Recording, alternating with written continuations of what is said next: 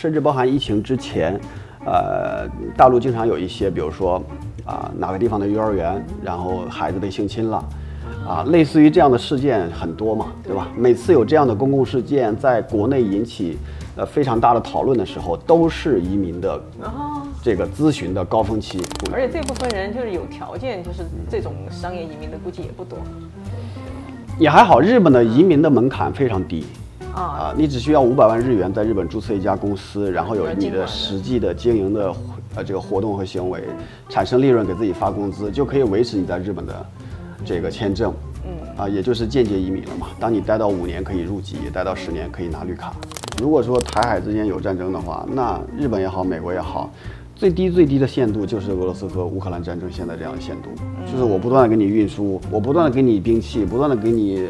啊，各种各样的武器，你打呗，对吧？这是最低层次的。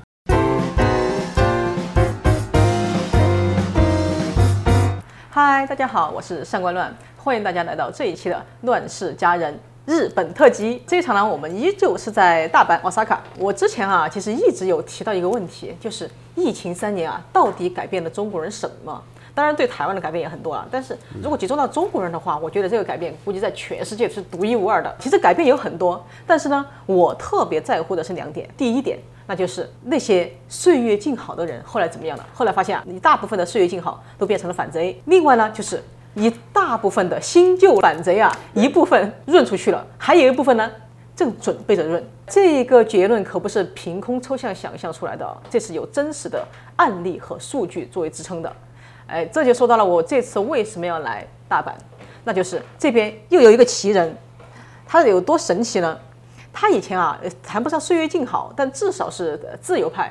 但是呢，经过疫情三年，作为一个自由派的老老实实的做商人，而且偶尔有一点自我审查的一个商人，变成了一个非常鲜明的反贼。然后他还跟我。嗯，透露出了很多很多他观察到的极其有趣的现象，可以更助于我们了解疫情后的中日台到底都发生了什么。好，这就是我今天要采访的这位奇人，就是刘洋社长。刘洋社长你好，嗨，大家好。你为什么从过去一个就是就是做一点就是老老实实做生意，不就算不老实也是会有偶尔自我审查，现在变成一个反贼做生意，生意肯定要老实，但是不就是说在立场上你。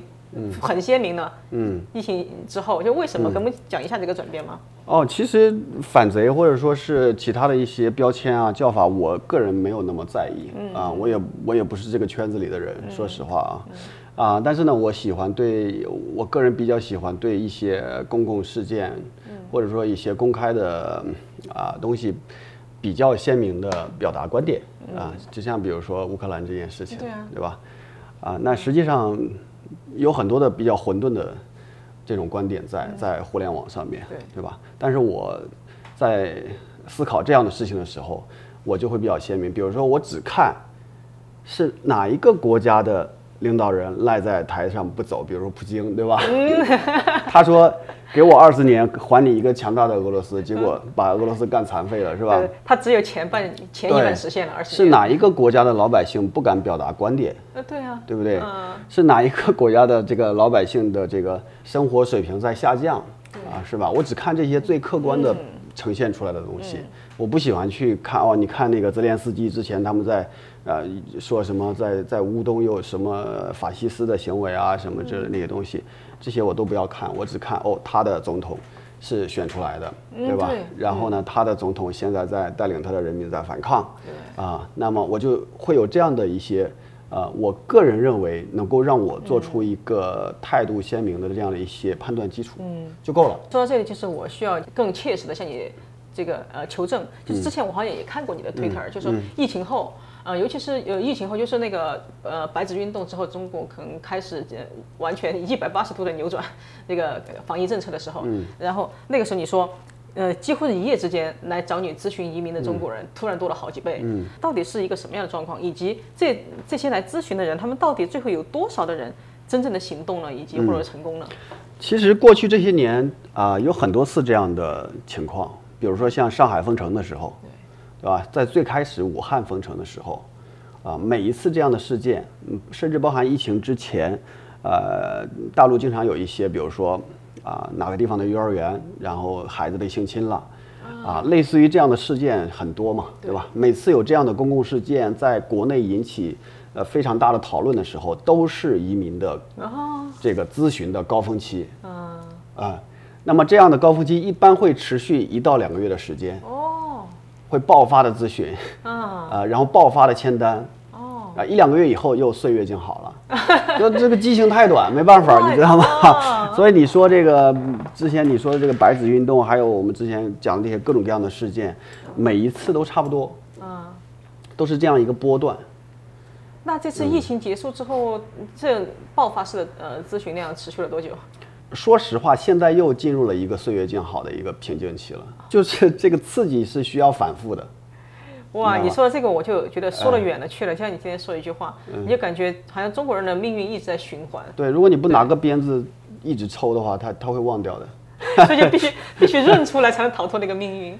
认出来也不一定哦，啊，对吧？认出来背井离乡还是很正常的嘛，对吧？把井背着出来的人对对对，很多而且对占绝大多数出来。的，对啊，呃，可能还占一大半啊。真正的说可以在海外去落地生根的，然后真正以一个当地人的这个思维去生活的人非常少，嗯，还真的是。对吧？嗯，那这样的话，就是那么你在进行这个呃他们移民咨询的时候，所以你更加强调的是不是就是一些现实生活上的嗯这个便利？我更加强调的，我跟我的客户在最开始接触的时候就开始去跟他们聊一些，你要移民，你就要做好一个准备，是你要为你的移民目的地国家做贡献，对吧？你既然来到了这个国家，比如我经常讲的，你来到了日本，你为日本做了什么呢？对，呃对吧？你没有经过奋斗，你花了一点点小钱，然后你就在日本享受蓝天白云，嗯，健康的饮食，对吧？全世界最先进的医疗，对，是不是？还有最安全的民主制度，嗯，啊、你做了什么呢？啊，即便是在这种情况底下，你还要在这边，啊，边享受这些东西，边为你自己的母国去努力奋斗，再做一个堂堂正正的中国人，你是不是神经错乱呢？啊，对对，甚至还还反日仇日的，对吧？嗯所以我觉得，呃，我跟他们聊的主要是这些啊。哦，对，所以我的客户的质量还是蛮高的。嗯对，看得出来，其实其实到你这儿的时候，已经筛选了不少了啊。能能来找你的其的，嗯没错其实已经知道你什么人，都是已经筛选过了。没错，没错。嗯，啊，那这是不是说明就 是是反贼中的中产还不少，或者是说呃中产里面的反贼不少？呃，绝对值肯定是不少的，但是嗯比例上是非常少，非常少哦的。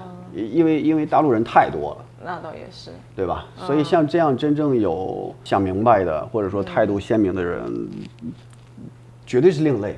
对，你如果从比例上看的话，绝对是另类。对，嗯，绝对值上是有一些数量。而且这部分人就是有条件，就是这种商业移民的估计也不多也还好，日本的移民的门槛非常低。啊。啊，你只需要五百万日元在日本注册一家公司，然后有你的实际的经营的呃这个活动和行为，产生利润给自己发工资，就可以维持你在日本的这个签证。嗯，啊，也就是间接移民了嘛。当你待到五年可以入籍，待到十年可以拿绿卡。对，而且现在日本提供了很多高度人才的政策，可以在最快可以在第二年就申请绿卡，所以我觉得门槛不高，并不是说大家想象很难的样子。对，呃但是的确是有这个印象啊，就是嗯。很多人说，呃，日本门槛低，所以他留下来的门槛就会高，因为就是宽进一定是演出嘛。嗯。留下来的门槛，我们认为也不高啊，只是有的人就想不劳而获，对吧？我又不想花钱，我到这边之后又不想做生意，还不想创造就业，还不想纳税，然后我最后还想拿绿卡，还要拿国籍，我就觉得这这种思维本身就有问题。啊，对他们其实就感觉我花了那个钱就是要买一个国籍而已，不想不想再付出什么精力了。嗯，对，因为过去几十年中国的移民机构给给大陆的这些人的一个行业的教育已经是这样的形态了，就是你办哪个国家，你花多少钱可以办下来。加拿大的这个技术移民，或者澳洲的技术移民，或者香港的什么什么优才移民，多少钱可以给你搞定？啊，这个是大陆的移民机构最喜欢用的包装一种方式。嗯，那这种方式其实都是在目的国那边都是有很多的啊、这种灰色的空间的，或者说甚至甚至有的是违法的。比如说你你肯定听过一个词，我现在问你啊，看看你有没有被洗脑。你觉得雇主担保是不是违法的？恰好我看过你的影片，啊，你看过我的影片？对啊，对我看过你这一集，对。对，这是违法的呀！你你你你那个逻辑阐述的很清楚啊。但是很多的中国人听到雇主担保这这四个字的时候，他不会认为这是违法，但我觉得这个很合理啊。我到一个海外去，然后有一个雇主给我担保，我拿到了签证，是不是？那你像我的这些同事们，他们确实也都是雇主担保拿到了这个签证，但是这个词是中国的移民机构创造出来的。哦，啊，雇主担保这个听上去好高大上的样子，实际上不就是我的同事在日本找了一份工作吗？嗯，对吧？但当你真实的去工作的时候，当然 OK 了，这一切都是真实的，对吧？对雇主担保这个词背后就是假的呀，他不然为什么要叫雇主担保呢？你直接讲你过来找工作就好了呀。对。啊，那实际上好像这思维都是花钱买一个什么，机会。我要买一个雇主担保的这个逻辑，对于一个投资人来讲的话，客户端的投资人来讲的话，他他他会理解成，好，我花钱买到了一个雇主担保的岗位，啊，对，我去不去上班无所谓的，因为我是花钱买的，啊，对对对吧？他啊他一定是这种思维啊。我奋斗了这么多，就是为了存钱过来移民，然后享受生活。他想的是落地享受生活，而不是在这儿建设你的目的国。没错没错他觉得我花钱买到了，这就是我该得的。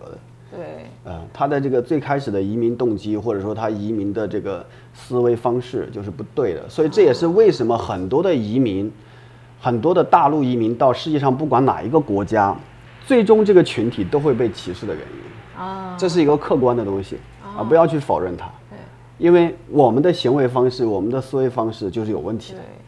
对，哎，这让我其实正是我接下来要问你的第二个问题，就是呃，一直也有很多媒体报道，就是说这个尤其是华人哈，只要他们移民到了海外之后，嗯，嗯就是尤其是北美啊，像呃加拿大、美国那种，嗯，最早都是那个比较有钱的那个那一波人移过去嘛，然后他们移过去了，呃，还包括最初的一些南宁的这些华人，他们移过去了之后，他们还是待在自己的华人圈里边，有的甚至不想学英语一辈子，然后呢，到了呃嗯过去之后呢，其实只要他拿到了国籍，甚至拿了绿卡，他其实就拥有很多权利了。拿了国籍嘛，就还有呃选举权、被选举权、呃阻挡的权利，对吧？但是呢，他们也不喜欢关注嗯公共议题。那么除了你刚才说的这种，就是他们移民的时候就抱着这种态度，就是我是来享受生活的，嗯、你们建设你们建设去吧，你们本地人的事，呃，这个可能是一种呃嗯原因。另外一个原因还会不会有就是？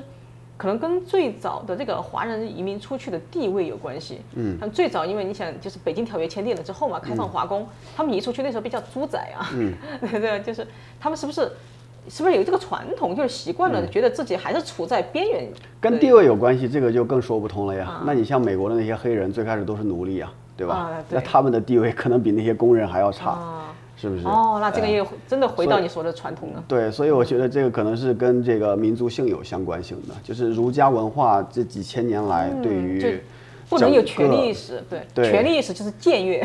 对，对于整个民族的这种思维方式的一个，嗯你可以说，我本身我老家是山东人啊，啊，就孔孟之乡嘛，嗯，对吧？你可以说你把很多的精华传出去了，但是很多的糟粕都留下来了，对。啊，所以呢，就是让这些人的思维是停留在这个糟粕的环节，对。啊，你别说让他参加什么公共公共的叫什么建设这这些话题了，他说实话他不减分就不错了，啊，你想多了，你知道吗？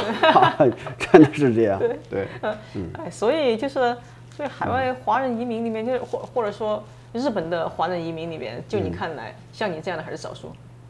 非常少数啊，这这绝对是另类啊，啊。这种比例绝对是，就算在你刚才所谓的反贼标签里面，也是另类啊，嗯，这个明白吗？还好，那就是刚才那呃绝大部分的人，除了岁月静好了，还有一部分减分的，就是移民出去还当粉红。嗯大多数人都减分，不是还有部分，嗯，你太客气了报。。那你觉得你加分了吗？我觉得你加分了我也会在某些地方减分啊，你会吗？这个这个没有办法的，但但是比如说我们到外面去，我们很容易大声说话呀，这种你从小带来的基因你很难改掉，啊，是吧？啊，当然我说这种减分都还是小事情了，对小事情。啊，更多的是不守规矩，嗯，更多的是没有信用，更多的是破坏人家既定的规则，哎，这个嗯。是日本人对华人移民的某个印象吗？我觉得全世界的发达国家对华人移民都有这个印象嘛，不然的话，你华人为什么总说不要相信中国人？中国人会骗中国人。对呀、他别的人骗不了。对，可能别的别的别的国家有也会有类似的说法啊就是说这个是一个，它应该不是一个日本特色，不是说一个来日本的华人的特色，嗯它是一个去全世界的发达国家的华人的共同特色吧。嗯，对，还是就是刻板印象，我今天早一求证的，就是很多人说，呃，虽然现在最近好像在日本的华人移民已经破百万了吧，嗯。嗯，破百万了，呃，之后呢，但是呢，总的来说，日本它还依然不是像北美啊，像啊、呃澳洲、呃新西兰那种就是真正的移民国家，它是还是一个。比较保守的国家，就它没有专门针对移民这一块有更多的这种、呃公共政策，或者是就是嗯把它就是把它看成一个呃国家大战略的一个环节、一个必要的环节。那么在这种情况下，但是我也看你的影片哈，包括我在嗯你也提到，就是安倍晋三，大家都认为他是个很保守的前首相，对吧？就是他整个很保守，甚至呃好像某些程度上有些呃跟呃跟中国就是有有敌对，但是呢，同时他其实有出台了很多。针对华就是那个华人移民或者整个移民的政策，对吧？就是我想知道，就是事实到底是怎么样的？首先，日本在二零一五年的时候就已已经是全世界第四大移民国家。啊，啊，就是说，他当年到日本的这样的移民的人数已经达到了几十万人啊，仅次于德国、英国、美国啊，所以说日本不是一个移民国家，准确来讲，它是一个隐形的移民国家，嗯，就是大家不太关注，嗯。啊，这有几个原因啊，一个是嗯对于大陆人来讲，这个中日历史的问题，啊，哪怕是呃很多很很有钱的华人，最早期的时候，他们的移民首选也是美加澳这些地方，嗯、没错，而不是传统的移民大陆，而不是日本，对吧？嗯。日本是这些年来，然后这个中国人生活水平提高了，旅行的人过来多了，来了以后还没没有办法给差评，对吧？确实一对比觉得都挺好，嗯。然后口碑起来了，再加上历史问题逐渐的稍微淡化一些，对，可能才会有更多的人去考虑日本。再加上跟美国的欧美的关系实在是对立性太强，嗯啊，那么你亚洲人的这种皮肤到那边很很明显，嗯嗯。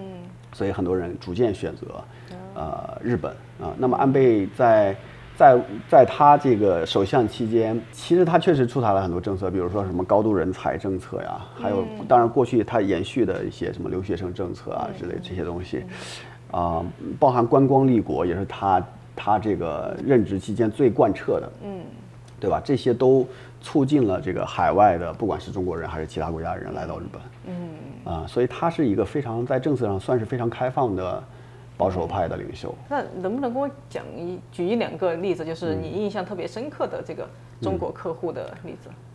啊，印象非常深刻的就很容易定位，对，就很容易定位。所以说，呃，不用讲什么印象非常深刻的客户吧，但是我可以给你分享一下，就是说我心目当中的啊，来到日本，呃，我认为应该怎么样存在，是好的。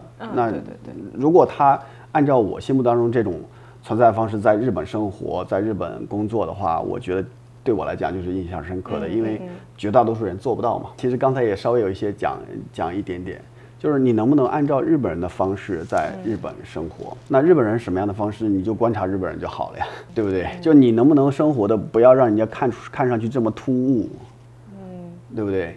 呃，这个群体，呃，能不能让人家觉得你融入了？这个融入不是说，我有几个日本的朋友可以晚上出去，嗯，喝个酒，嗯，吹个牛，对吧？在马路上撒个泼是吧？不是，不是这个叫融入，嗯，啊，这个融入就是你要按照日本人的方式去生活呀。嗯，你如果是一位妈妈的话，你看一看你跟你带着你孩子去幼儿园的时候，你看看你跟其他妈妈们有什么区别呀？嗯，对不对？你如果是一个创业公司的老板，那你看看日本的这些企业的啊创始人，或者你跟他们在交往的时候，你看看他们是怎么样的行为方式啊，对吧？如果你是一个普通的上班族，你看看，你看一看你身边的日本员工和你之间有什么样的区别呀、对吧？你只要能够努力的按照当地人的生活方式去生活，我觉得就是融入了，对吧？就是你首先做到不打扰，你才能给这个社会做到更多的贡献，这是我的观点。所以不管是什么样的移民，但是我相信这个确实是需要一定时间的，也不是说我们要特别严苛的讲，你到这边之后就马上要做到这些这些。实际上正常人都能感感受到你的进步的，啊，只要你有一颗这样的心，啊，只是说有的人呢，他来到以后他就是相反的方向。他来到以后都是啊，日本人这方面啊，日本人那方面不好，然后这样，你为什么要来呢？我就很不理解，你知道吧？而且你还不走，对不对？对，就像你说的一样，就是你到了别人的地方，享受别人的福利，还在堂堂正正的中国人，对对干的也对不是什么对好事儿。没错儿，啊，所以我觉得能有更多的人的比例能够朝我们刚才最开始讲的这个方向，啊，按照日本人的方式去在日本生活、工作、创造价值的话，啊，可能这样会更好一些。你当初是怎么选择呃移民到日本的？我其实跟日本缘分还蛮深的，因为我最开始的时候，我考大学的时候本来考的是英文专业，但是没考上，嗯，被调剂到了日文专业。哦，对，那你都不存在所以。就从那一天开始就就就跟日本有这个关联性了，对吧？然后就有很多的这种啊，一直到现在，已经有二十年了，从我上大学到现在。哦，你是上大学就在这边，还是哦我？上大学在国内上，但是我学的是日文嘛，啊，那已经有二十年的时间跟日本有关系了。啊，毕业以后呢，就做跟日本相关的工作。然后我真正来日本的时候，应该是二零一一年，就是在东北大地震的时候，福岛核电站那个泄漏的那个东北大地震。啊，那个时候就是好多人都往回跑，觉得日本要完蛋了，对。啊，对啊，呃你反而留下来。然后然后我们就逆向又来到了日本这边。啊，嗯，当时没有想那么多，当时我的感觉就是，哦，既然学了日语，然后，啊、还是要到日本这个国家生活一下试试看。当时没有想那么多，也没有那么多的思维方式。哦，呃，很简那单，呃，当时移民的条件和现在比起来是宽松还呃是更？没有特别大的变化。你刚才说日本没有什么非常开放的移民政策，其实这个说法是不对的。嗯，就是你对比一下这些发达国家的移民政策，其实日本是一个非常非常容易的国家，它的政策一直是存在的。嗯，比如说你这种创业移民啊，这种工作移民啊，对吧？还有这种技术移民啊，它一直都存在，是过去的历史因素造成。啊，还有一个原因是因为日本人他自己他也不主动提。他有这些东西，但他不去说那么的天花乱坠，也不会去把它给就相当于他没有把它当成一个很大的战略，大规模去宣传，可能是一个隐形的战略啊。为什么不去做这种透明的或者说更加公开的这样宣传呢？因为日本是一个相对来说老龄化的国家，老年人比较喜欢安定。对。那但是呢，这些老年人又有又拥有最大数量的选票，对啊，所以呢，如果说你出台这些政策的时候，你刺激到这些老年人，他就不给你投票了。嗯。但你不说，你只做，没关系。很多的时候就是这样，你不说，你就该做什么做什么嘛，也不耽误他做嘛。那某方面怎么那么像台湾呢？啊，有很多的点其实跟台湾蛮像的。哎，真的蛮像。我今天聊，我聊了一圈出来的，都发现就是越聊越多，我越来发现台湾跟日本还蛮像，在很多处境上面。嗯，啊，对，因为因为那个我之前也过去去过台湾啊，嗯，呃，我就感觉台湾就介于日本和大陆中间的感觉。啊，但当然是偏日本多一多一点点了，对吧？嗯。啊，可能也是跟过去在日本的在台湾的殖民有关系，毕竟殖民了五十多年嘛。对，而且就是嗯，战后其实呃整个最早签订的当当时叫那个呃什么中日条约嘛，其实中华民国跟日本的嘛，其实签的最早的，其实所以在。台湾的经济腾飞的最初前十几二十年，其实都跟日本有很大的关系。对，所以你要说这个嗯最密切的联系的话，其实不止五十年，我觉得七八十年都有。有的，这样的话，就是你的客户里边有台湾人吗？台湾客户现在多起来了。我在以前没有做 YouTube 以前，台湾客户没那么多。现在做 YouTube 以后，大概有百分之十五左右吧。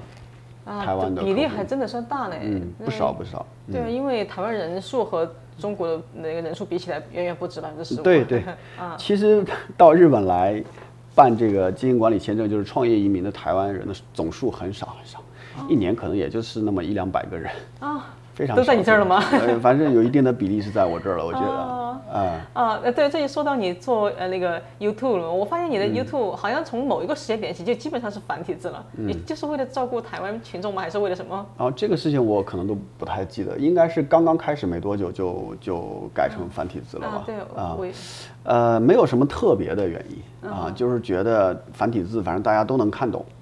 对，再加上这个 YouTube 的受众来讲的话，台湾人是没有这个网络限制的嘛？那倒是。那可能这个对于整个 YouTube 的发展啊，会有一定的好，这个非常非常非常现实的一些想法啊，去去做了一个小小小的改变。嗯嗯。哎，那就是同样想移民到日本的台湾人，就是你觉得他们和那个中国人有什么就就是有有什么区别？比如他们的诉求啊，因为台湾台湾人他肯定是有过这种民主制度的呃训练的。那么你觉得他们和这个你的中国客户有什么区别？嗯，对，台湾的客户相对来说比较小确幸一点。哎，小确幸就是小小的确定的幸福。对啊，对啊，就是说这上面为什么也会有？哎，因为就像他们在台湾生活了是这个几十年，其实。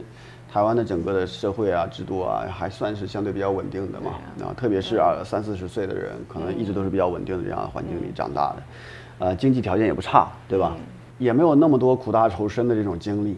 嗯嗯。所以他们就会相对来说比较平淡一些。就是我想到日本来生活了，然后我就想通过什么样方法来日本，非常非常常规的思维。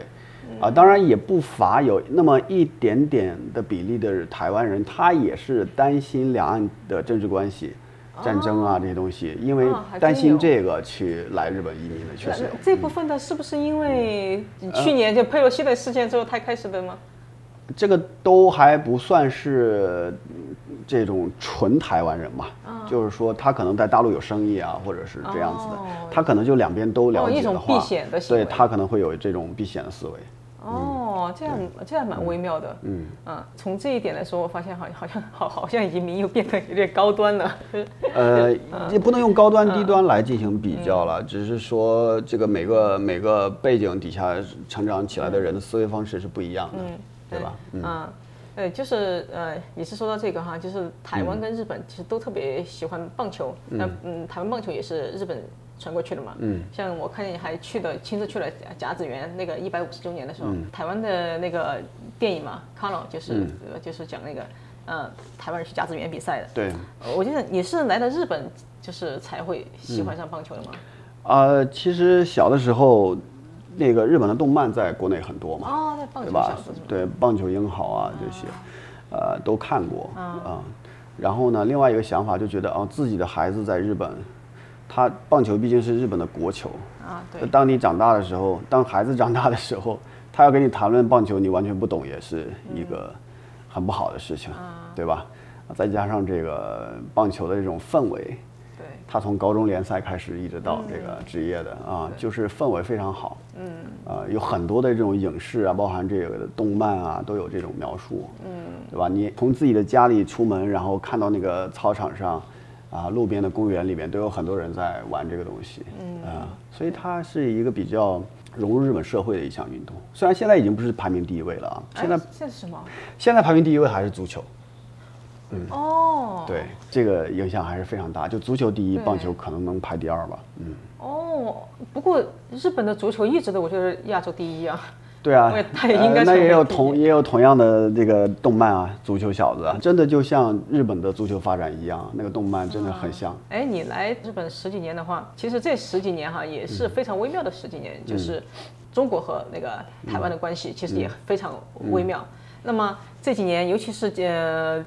安倍上来之后，安倍我们说他整个的海洋大战略嘛，其实是很重视，就是跟台湾的关系。所以，嗯，在台湾现在民间就动不动就是安倍说的什么台湾有事就是日本有事啊什么的，就是大家就是感感觉好像一种箭在弦上的感觉。嗯，我就不知道。你在日本有没有感觉到，嗯，就是嗯，日本对这种台海关系的这种火药味的这种重视？嗯，就普通人啊，到底会不会你觉得，嗯，那那是一个很严重的事情发生在我们身边的？嗯，你有没有感觉到？普通人其实没太感觉到，因为日本人，普通人来讲的话，对于政治的这种参与，特别是年轻人对于政治这种参与度，确实也没有那么高，应该没有台湾高。哇，台湾的年轻人是世界第一的，就是关注公共议题活跃台度。台湾的政论节目太多了，从小就像看相声一样。日本没有政论节目吗？呃，也有，但是嗯日本可能可娱乐的东西，或者说可可关心的东西更多一点。它毕竟它的国家的基础啊、对啊规模呀、人口啊，什么都要更多一点。对啊、再加上日本这个老龄化实在是太严重了，然后年轻人也不愿意跟老年人在一起搞这些事情，嗯嗯对吧？对呃它的整个的固化还是有，当然它有它的当地的问题。嗯，对，所以你从日本普通的民众来看的话，他们还是非常平和的那种，嗯日常非常平和。但是他们知不知道就是的台海局势的竞争呢？或肯定都都会知道，啊，但是没觉得这个跟自己有太大关系。嗯对，但不会像，其实台湾人对政治的关注度，还有北京人对这个政治的关注度可能是同一个 level 的。我不是说对错，我说关注度。像北京的出租车老大爷呢，对，跟你聊这个国家大事，对 吧？都都很，但是你跑到广州去，跑到那个上海去，出租车司机可能就不跟你聊这些东西了。嗯是吧？嗯，呃，但是日本的话，没有那么高的。日本我感觉就是也，大家都非常平和。嗯，哦，不过台湾还跟大陆不一样，就是他是感觉到实实在在的威胁，因为你看军机每天绕台嘛，对几乎每天绕台，确实感到威胁，都不是觉得自己就在天子脚下，就离中南海特近，所以人人都好像有什么没错，呃就是这样嘛。离离你近，你就会关注。对啊，当然离你稍微远一点，其实大家就没那么关注。这个和我们在台湾的感受就很不同，台湾就觉得。感觉似乎就是随时可能有事，是吧？嗯，一个是有事儿，二个是感觉到哎，好像嗯日台突然就很很亲近了，就是好像日本突然就特别关注台湾，所以我就想过来问一下，哎，日本人是不是真的哎最最近是不是觉得台湾是一个很大的事儿啊？日本人对于台湾人的好感是肯定存在的，这个是肯定存在的。嗯啊，这但这个他们可能不会马上串联到现在的局势上面去啊。嗯，对。其实我跟前几个受访者，我们一直讨论过一个问题，跟贾老师我在问，他他自己也说嘛，他就说有人啊就说这个嗯台海可能这这几年就要打仗了，但不不管他是怎么样嘛，反正媒体也这么这么吵嘛，对吧？就呃嗯，台海这几年就要打仗了。如果打仗的话，日本肯定会出兵。就算日本不出兵，因为你呃中国发生发起战争，所以在日本的华人也不会好过。就是这个担心还不是一个两个。你有听到这样的声音吗？或者你怎么看这个事情？你其实这讲了好几个事情，第一是就是说，如果发生这样的事情，日本会怎么样，对吧？其次就是如果发生这样的事情，华人会怎么样呢，会会好不好过，是吧？对啊，这两个是比较核心的。第一就是日本会怎么样？我觉得其实乌克兰战争已经给全世界一个模板了。很简单的模板，对吧？这这种模板就是行之有效的，嗯，对吧？如果说台海之间有战争的话，那日本也好，美国也好，最低最低的限度就是俄罗斯和乌克兰战争现在这样的限度，就是我不断的给你运输，我不断的给你兵器，不断的给你啊各种各样的武器，你打呗，对吧？这是最低层次的。终于有个机会可以拖垮那么大一个是这。这这个是最低层次的一个支持支持了，他们肯定会这么做的，对不对？这个模板都给你打好了，对啊。其次，你说这个万一发生这种事情之后，在海外的华人会不会好过？这个我觉得有点有一点自己想多了。就这样的社会，它之所以成为这样的社会，它相对来说，首先它是有法治的，其次是它。的民众是相对理性的，他不会因为这种事情发生就会有大规模的去排华或者说是什么之类的这种。我在日本，我我感觉不会发生这样的事情啊，这也有一定的这个呃这个民族的这种做事方式也有一定的这个考量。比如说，我们现在在日本经常能够看到三代、四代、五代的华人，嗯，那你往上追溯一下，在抗战期间，他们也在日本啊，他们的资产还是他们的资产啊，他们的房子还是他们的房子呀。他们的家人，你也没有看到被日本人迫害啊，对不对？对。但你要说能不能对这个群体有一点点意识上的这种这种感觉，或者说啊，我对你们这个群体稍微抱点这个啊歧视，或者抱点这种不满，这个是肯定会存在的。嗯。啊，到现在也是存在的呀，对吧？嗯。我们只是通过不同的方式来刺激别人而已，对不对？那，但是肯定是我们一直在刺激别人。嗯。啊，那我们既然在刺激别人，别人对你有看法很正常。至于说我马上会有什么大规模的排华，不会的。只有在华人非常非常强大的社会，才会有大规模的排华。啊，比如像东南亚，比如说马来西亚，比如说印尼，嗯，呃，像这种华人的力量没有那么强大。嗯，你从来就没有把自己当成主流，你也做不成主流的这样的社会，你永远不会有什么大规模排华的。你们不需要排你啊，你本来就不重要啊。对，对不对？不要把自己太太当回事儿。排华的国家本身自己也有问题。对，呃那个它本身自己的发展成熟度啊，这个理性度啊，经济水平啊，老百姓的这种素质啊，所以未来的话，你要看排华的地方，反而是你觉得这个地方对华人很不错的地方。排华的地方一定是这样的，就是像新加坡呀、马来西亚呀，对吧？你觉得这些地方对华人很不错，哦但是我告诉你，出事情一定是这些地方最先排华。哦，但是新加坡它本来就不是一个很民主自由的地方，就感觉它好像嗯我我当然我这个排华稍微有一点点狭义的华，就啊，是就是麦卡锡主义那样的排，他但他大大概他不是迫害，大概指的是从大陆出来的人。但是岛内现在其实像我，嗯，像我们这样的人，就是，嗯，陆籍配偶或者是陆生，现在陆生很少了嘛，就是在台的大陆人，其实会有这个担忧，嗯，所以。哇，照照你这么说，我发现就是来了一圈，在日本发现大家还是比较云淡风轻的，嗯，然后在在台湾就每天感觉那个山雨欲来的感觉，嗯，还还好还好啊，就是你们你你们现在算是在最前线嘛，啊，对对对，真的是，所以就是感受不一样。对啊，所以过过来听你们讲啊，哎，好像啊，好像也不是那么回事儿。哎，但是我还要跟你讲一个特别有趣的事情，嗯，就是有时候呢，我就感觉到好像外国人又比我们还要紧张，比在台湾人还要紧张。就去年佩洛西访台的时候，嗯，而且应该说访台之前，包括我，然后包括好多好多台湾朋友。他们都会接到就是海外的，比如美国的美国朋友的电话，就说中共马上打过来了，嗯，你要不要过来避难？那时候这这之类的。那时候我就觉得台湾人还在吃吃喝喝的，而且那个那些那时候疫情也还好，就大家觉得很开心。啊，对，对啊，都完全没有在意，但是反而就是有的时候美国人他们反而比比台湾还要担心。普通人之间的问候而已啊。比如说这个疫情期间，呃，那大陆的朋友都总觉得日本快完蛋了，对吧？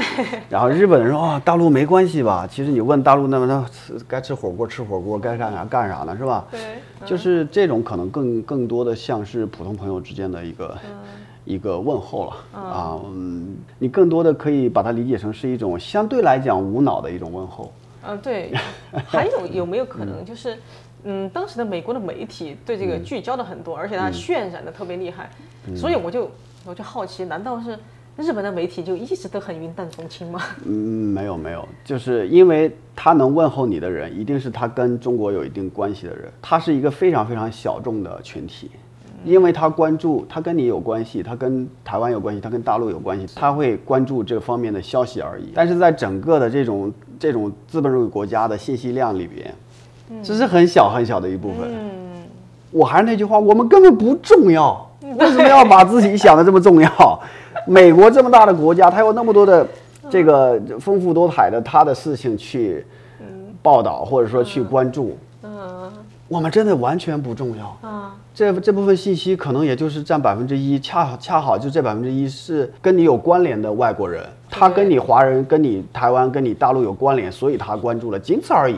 在日本也是同样的，啊，对吧？那日本关注美国的多吗？就是美国不是日本有很多事情可以关注，大陆当然是一个嗯，待关注的主体，但是肯定不是主流啊，对，那那永远不可能成为主流，北韩每天，嗯。北韩经常射飞弹，那就更不是主流了呀，对吧？那就更不是主流了，那就跟那就跟比如说哦，今天听见哪边好像地震了，哦，就这感觉，结束了就就要听有有地震就有地震呗，嗯，就这种感觉。听你。这么说起来，好像感觉日本人好像没那么的关心，是不是因为台湾人太关心政治了？所以我总觉得大家是不是就是是不是都每天在盯着天上？就是其实我们觉得外部的人对我们的关心，其实是自己的一种自大，嗯，明白吧？是自己的一种自恋，对不对但是我们是觉得这个巨大的麻烦的感觉，受到威胁啊。啊，是，对啊，因为你在身在其中嘛，嗯，对吧？